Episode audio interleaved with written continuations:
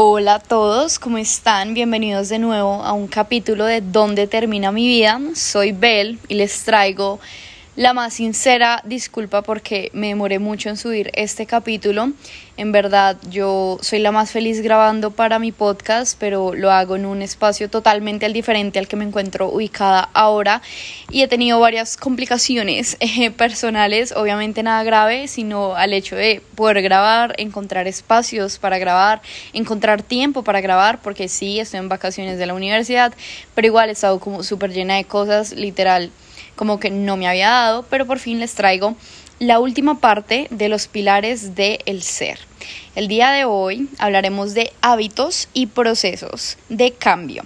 Los hábitos son el cuarto pilar, aquellos cuatro que definen nuestros resultados. Ya vimos identidad, mentalidad y emociones y ahorita llega mi favorito. Bueno, primero voy a explicar la importancia de los hábitos.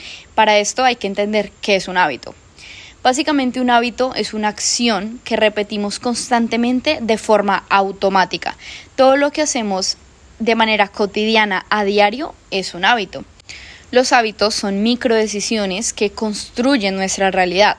Pensamos que las decisiones trascendentales son aquellas que nos van a cambiar la vida, pero realmente son las pequeñas acciones que tomamos a diario, también consideradas patrones, son estas las que definen nuestro futuro.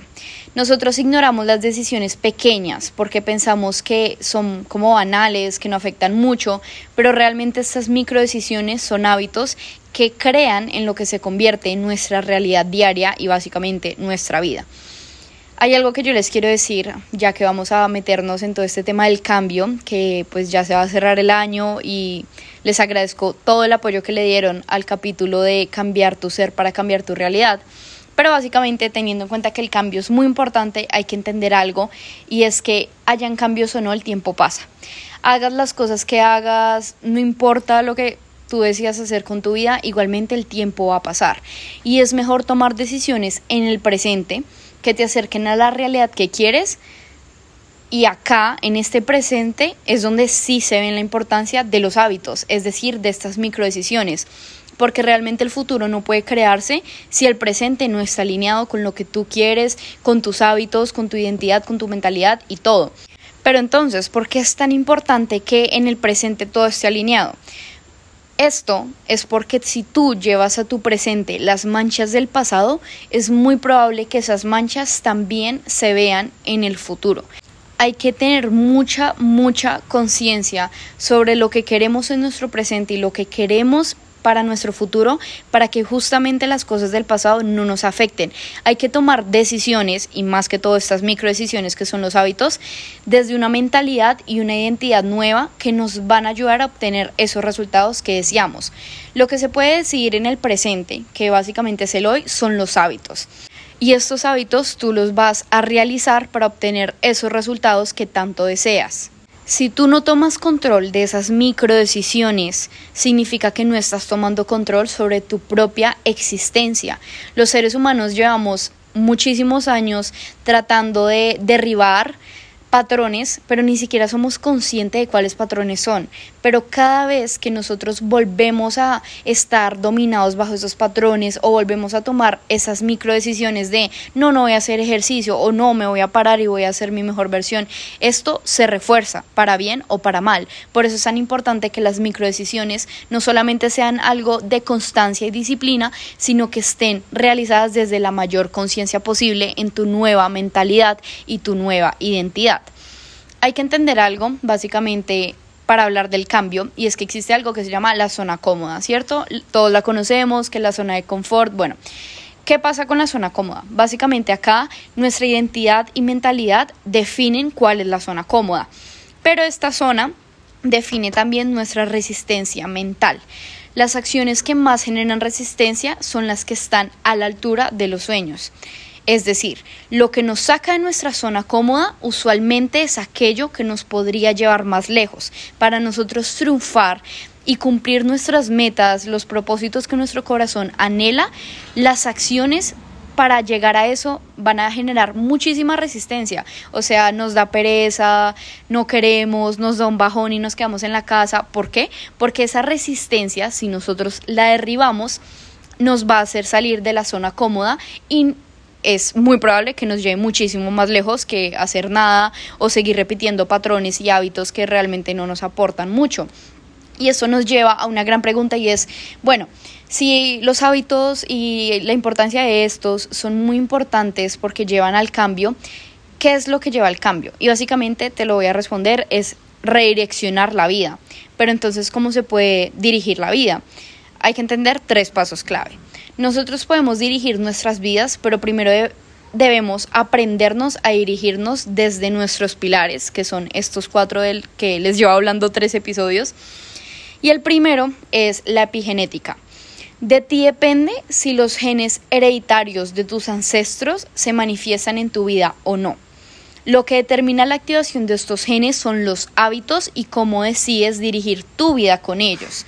Porque si tú quieres dirigir una vida sana, pero tú sabes que quizás tu papá es una persona que tuvo cáncer en algún momento porque fumaba mucho, pues es lógico que no quieres desarrollar el hábito de fumar porque sabes que puedes heredar esos genes. Aunque realmente yo no sé mucho de medicina, no sé si el cáncer se hereda, pero sé que, por ejemplo, la diabetes sí. Si tu abuela es diabética, pues tú sabes que debes moderarte un poquito con el azúcar porque puedes activar este gen. Y básicamente eso te va a dirigir la vida hacia algo, pues, supremamente doloroso, costoso y mil y un desventajas que tienen las enfermedades.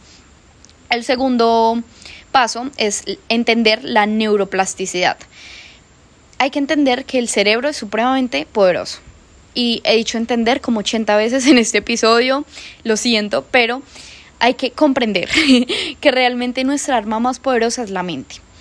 Y esta mente, pues básicamente es el cerebro y tiene plasticidad neuronal.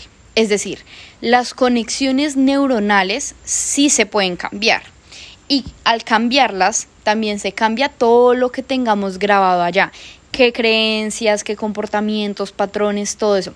¿Por qué? Porque las cosas pueden cambiar a partir de nuestro proceso y en ese proceso no importa el pasado, solamente importa todo lo que tú quieras hacer de hoy en adelante. Y eso el cerebro lo aprende. Y por último, eh, les voy a hablar de los neurocientíficos que básicamente ellos decían que es que la mente nos puede transformar porque tiene un poder, que ya se los he dicho, gigante sobre la realidad. Los estudios demuestran que podemos dirigir la vida si entendemos cuál es el proceso que debemos tener para transformar lo que debemos o queremos cambiar. Porque es que cambiar no es un paso de que de hoy a mañana soy una persona totalmente diferente. No, porque ahí también te metes con la identidad, con muchas cosas. Pero sí podemos transformar todo aquello que está dirigiendo la vida hacia una vida que no queremos, no merecemos, no deseamos. Y esto también hay que entenderlo desde la importancia de la información, porque es que la información es bidireccional, no es lo que te pasa a ti, es cómo reaccionas a lo que te pasa. Nosotros estamos expuestos a factores del entorno que básicamente muchos no los podemos controlar, pero sí podemos controlar cómo reaccionamos a ellos y cómo con eso podemos moldearlo para que no nos llegue a definir, ni en la identidad, ni en la mentalidad, ni se nos quede guardado como un hábito malo o un hábito bueno, porque básicamente hay que entender que la información siempre es bidireccional y lo que importa es cómo reaccionamos a lo que nos pasa. Y enfocado en los hábitos, esto quiere decir con un ejemplo sencillo que si no sé, en el gimnasio te dicen, no, es que estás haciendo todo mal, pues hay dos pasos, decir como, ok, voy a hacer todo bien y voy a seguir en el gimnasio juiciosa, o no, qué pena, qué oso, yo no voy a volver y chao. Y dejas un hábito que te ayuda en absolutamente todo porque hacer ejercicio pues básicamente es lo mejor que le puedes dar a tu cuerpo como un regalo de amor propio, pero básicamente hay que entender eso. Ahora les quiero hablar de dos cosas que para mí son muy importantes y es desde el tema científico, ya que nos metimos en neurociencia, qué pasa con nosotros cuando tenemos hábitos o cuando queremos generar un proceso de cambio. Y les quiero explicar dos cosas, dos sistemas, no son cosas, son sistemas. El primero es el sistema límbico, que es un conjunto de estructuras cerebrales que están interconectadas y estas se encargan de regular nuestras emociones y nuestra motivación. El sistema límbico lo que hace es que percibe los estímulos como seguros o como una amenaza. ¿Por qué? Porque va ligada a las emociones. Básicamente, no sé si han escuchado esto de la teoría de la amígdala. Es un tema que quiero tocar pues ya el otro año, cuando sepa más del tema. Pero es muy importante entenderlo porque el sistema límbico y el sistema nervioso central, que ya les cuento, básicamente son esenciales entenderlos para poder cambiar varias micro decisiones que tomamos y ya con eso tener la vida que deseamos con los procesos de cambio necesarios. El sistema nervioso central es una red de células nerviosas que todos nosotros acá conocemos como neuronas y se incluye el cerebro y la médula espinal. Este sistema se encarga de tres cosas. Primero, de recepción de información, recibir la información, ¿cierto? Segundo, procesar esa información e interpretarla. Y por último, generar una respuesta. Nosotros no podemos cambiar básicamente de la noche a la mañana porque los estímulos a nivel cerebral que percibimos muchas veces ya están programados con comportamientos que aprendimos en el pasado. Entonces, para entender el sistema nervioso central, que es básicamente lo que más hay que entender para llegar a un proceso de cambio, les voy a dar un ejemplo tú tienes que hacer un trabajo en la universidad, ¿cierto? Entonces, ¿cuál es la recepción de la información? Tienes una exposición. Hay que procesar e interpretar. Entonces tu cerebro comienza a pensar cosas. No es que yo soy demasiado introvertida, yo no estudié, me van a ver como una boba, voy a ser el oso, voy a estar frente a muchas personas que se van a burlar de mí. Bueno, puedes procesar e interpretar como tu cerebro lo haga porque está acostumbrado que ya pienses así y va a generar respuestas. ¿Cuáles van a ser? Claramente nervios, ansiedad, probablemente náuseas, incluso a muchas personas, o te puedes quedar totalmente congelado si tienes pánico escénico. Bueno, pueden pasar mil y un cosas, pero lo que nos lleva es que hay un proceso. Y este proceso le vamos a llamar el proceso de reprogramación, que no solo está bien, bien, bien, bien involucrado en el proceso de la información, sino que también como nosotros somos seres mucho más complejos, que, ah, bueno, llega la información, la proceso y ya, tenemos igualmente muchísimos otros sistemas que nos lideran y no solamente hay que basarse en la información, sino en aquello que ya está grabado dentro del subconsciente, que básicamente son las creencias. Pero bueno, yo les he hablado mucho del subconsciente y siempre les decía como bueno en el último episodio, bueno, acá sí en serio espero como darles lo mejor de mí porque yo me perdí muchísimo, pero les voy a explicar la mayor diferencia. Primero, existe la mente consciente y la mente subconsciente. La mente consciente está encargada del razonamiento y de la lógica, es decir, de los pros y los contras, de qué nos hace sentido y qué no. Es un sistema muy lento porque involucra razonamiento, ¿cierto? De ahí viene la conciencia.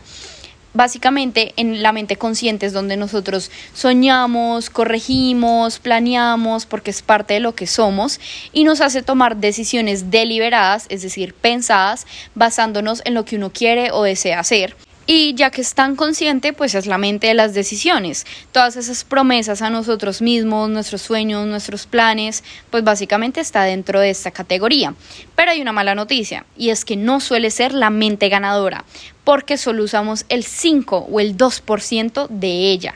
La identidad soñada viene del consciente, pero las microdecisiones que tomamos a diario, ya que son micro, son chiquitas, no las pensamos, viene de la mente ganadora que es la mente subconsciente, la cual domina entre el 95 y el 98% de nuestra vida entera. Pero ¿qué pasa? Que esta mente subconsciente no tiene lógica, lo que tiene son reacciones primitivas que están totalmente ligadas a emociones, sensaciones e instintos y es un sistema que responde rápido porque básicamente tiene respuestas guardadas, es decir, automáticas. Al ser una mente tan rápida nos hace reaccionar como siempre lo hemos hecho. Por eso siempre somos los de siempre, por más de que suene súper confuso.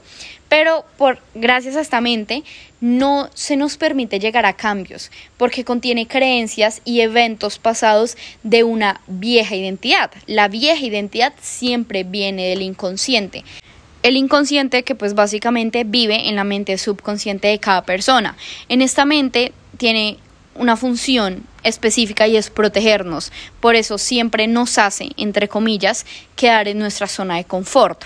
Pero hay que entender la clave y la gran ventaja y es que la mente subconsciente es la mente de los hábitos y las programaciones. Si nosotros programamos nuestra mente subconsciente a ser una mente mucho más elevada, que tome buenas micro decisiones a diario, pues básicamente ese 95-98% que controla nos va a controlar hacia un bien mayor y va a llevar a que nuestra vida sea muchísimo mejor que antes. Y acá es donde entra mi gran teoría de que básicamente la gente muy exitosa y muy realizada en la vida es porque aprendió cómo controlar su mente inconsciente y cómo llegar a reprogramaciones para hacer lo que ellos necesitan hacer sin necesidad de meterle tanta cabeza dentro de la mente consciente. Hay que comprender una cosa que es básicamente para mí lo más clave de este episodio y es que la interacción entre estos dos sistemas, es decir, mente consciente y mente subconsciente, define nuestros pensamientos, nuestras emociones, nuestras acciones, que serían los hábitos, y las personalidades que están dentro de la identidad. Pero al ser una interacción entre dos cosas tan distintas, porque ya vimos sus diferencias, nos llevan a decir lo mismo de siempre, y es que el cambio es lo más difícil del mundo. ¿Y por qué el cambio es difícil? Bueno, también se los quiero comentar. Resulta que a nosotros los seres humanos nos cuesta demasiado cambiar por cuatro cosas. Primero, homeostasis. El cuerpo y la mente siempre busca conservar el equilibrio, así este no sea el que tú necesariamente quieras o necesites para crear tu realidad soñada. Para cambiar ese equilibrio tenemos que cambiar conexiones neuronales, reprogramar sistemas que nos dominan y llegar a un nuevo equilibrio que nos lleve a una nueva identidad. Pero pues esto es un proceso re largo que mucha gente no hace y pues ahí se quedan. El segundo son los patrones que tenemos arraigados en lo más profundo de nuestro ser, porque estamos acostumbrados a actuar en automático, a vivir en automático, y entre más lo hagamos, pues más nos comportaremos igual, porque es que los patrones, los hábitos se refuerzan entre más los hacemos. Tercero, existen las respuestas automatizadas. Y ustedes dirán, ¿qué es esto? Se los va a responder la mejor aliada, porque no es pensar en lo cotidiano de tu rutina, pues mejor dicho, vivir como ya estás acostumbrado y pues básicamente es algo automático. Pero es el peor enemigo, porque si estas cosas automáticas están mal condicionadas dentro de la mente subconsciente, nos llevan a que la mente consciente no funcione igual de efectiva y nos haga no tener coherencia entre lo que queremos y lo que hacemos en realidad con nosotros mismos y con nuestra vida a diario. Y por último, el gasto energético. La mente subconsciente siempre va a querer guardar energía. A ella no le gusta salirse de la zona de confort porque hay un gasto energético extra y básicamente es porque aún no es un condicionamiento que hace parte de ti y de tu equilibrio entonces por eso muchas veces volvemos a esa zona cómoda, pero si le hacemos resistencia mental a eso para ir ampliándola, es donde va cambiando no solo la realidad, sino también todo lo que está dentro de esa realidad, que ya vimos cuáles son los pilares y no los quiero volver a repetir. Y estos cuatro pasos de por qué el cambio es algo difícil, entre comillas, cabe aclarar, porque me parece que si uno se lo propone lo logra, hay que ser muy conscientes de que la mente de los hábitos, es decir, nuestra mente subconsciente, ahí dentro existe el poder más grande de cambio, porque ahí es donde se alberga todo el poder mental que nosotros tenemos para crear nuevas realidades en nuestra vida, porque esta mente pues se maneja más del 90% de nuestra vida. Si esto tuviera el condicionamiento adecuado, los seres humanos seríamos algo, Dios mío, imparable, porque estaríamos en piloto automático pero actuando como necesitamos y queremos para lograr cambiar y alcanzar nuestra realidad deseada. No estaríamos actuando en automático para ser, no sé, yo hace un año que básicamente era una persona súper vaga que vivía en automático, pero era un automático en donde no hacía nada por mí. Bueno, ese es el caso que no queremos llegar, pero podemos vivir en automático actuando como realmente la vida de nuestro futuro necesita para llegar a ella. ¿Dónde debe estar el enfoque para el proceso de cambio? Para ser imparable, como ya dije que todos podemos serlos, hay que estar alineado en los cuatro pilares que crean la realidad, ¿cierto? Para esto hay que tener las emociones controladas y gestionadas para aprender a llevar las situaciones que nos pasan a diario. Para esto les recomiendo mucho, mucho el meditar, el respirar, el journaling, ir a terapia. Mejor dicho, puedo hacer otro capítulo de esto. También tenemos que tener buenos hábitos y actuar en nuestra realidad diaria en base a ellos. Tener una rutina, saber qué debemos hacer al día y qué no, qué nos aporta y qué no. Debemos transformar la mentalidad y también transformar la identidad todo, absolutamente todo inicia por nosotros. La transformación viene de un proceso totalmente individual, pero de ese proceso es de donde provienen nuestros resultados, de cómo controlamos esos cuatro pilares, porque aunque todo el tiempo estemos en constante comunicación con el exterior y nos llegue nueva información, hay que aprender que esta información llega como señales y debemos aprender a responder a ellas de una manera beneficiosa para ese proceso individual que estamos llevando a cabo. El primer paso para cambiar es cuestionar nuestra vida para generar conciencia. Esta se genera al comprender cuál es nuestra identidad, cuáles son nuestras emociones más recurrentes y qué hábitos tenemos dentro de nuestra realidad actual que quizás o nos están ayudando mucho y nos acercan a la vida que soñamos o quizás nos están deteniendo, nos están haciendo cualquier cosa, mejor dicho, negativa para cambiar, nosotros tenemos que ir más allá de trabajar la programación subconsciente, sino que también tenemos que tener mucha coherencia con el sistema nervioso central y el sistema límbico para que podamos ver cambios dentro de la identidad y con esa identidad crear una mentalidad que nos lleve a, mejor dicho, sí o sí cumplir con nuestra realidad soñada si no se tiene coherencia e integridad entre estos dos sistemas, que básicamente son sistemas emocionales, lo que va a pasar es que vamos a seguir reforzando patrones sin siquiera darnos cuenta. ¿Por qué? Porque estamos programados. Y para esto les quiero también comentar qué es la reprogramación y la desprogramación. Estos dos procesos básicamente se basan en atrofiar conexiones neuronales. ¿Para qué? Para generar nuevas conexiones estas conexiones mucho más alineadas con las creencias y con todo lo que queremos crear desde el hoy. Pero para eso hay que entender que estos dos procesos son muy diferentes. Primero, la reprogramación es un proceso que es completamente intencional, que nosotros adoptamos para crear nuevas creencias, formas de pensamiento, comportamientos y claramente hábitos que estén mucho más alineados con la vida que queremos vivir mientras que la desprogramación es el proceso de liberarnos de patrones de pensamiento, creencias limitantes, comportamientos y de nuevo hábitos que fueron condicionados y adquiridos a lo largo de nuestra vida.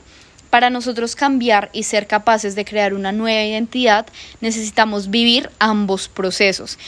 Primero, desprogramar lo que no quiero y luego volver a programarnos hacia lo que sí necesitamos para tener la vida de nuestros sueños.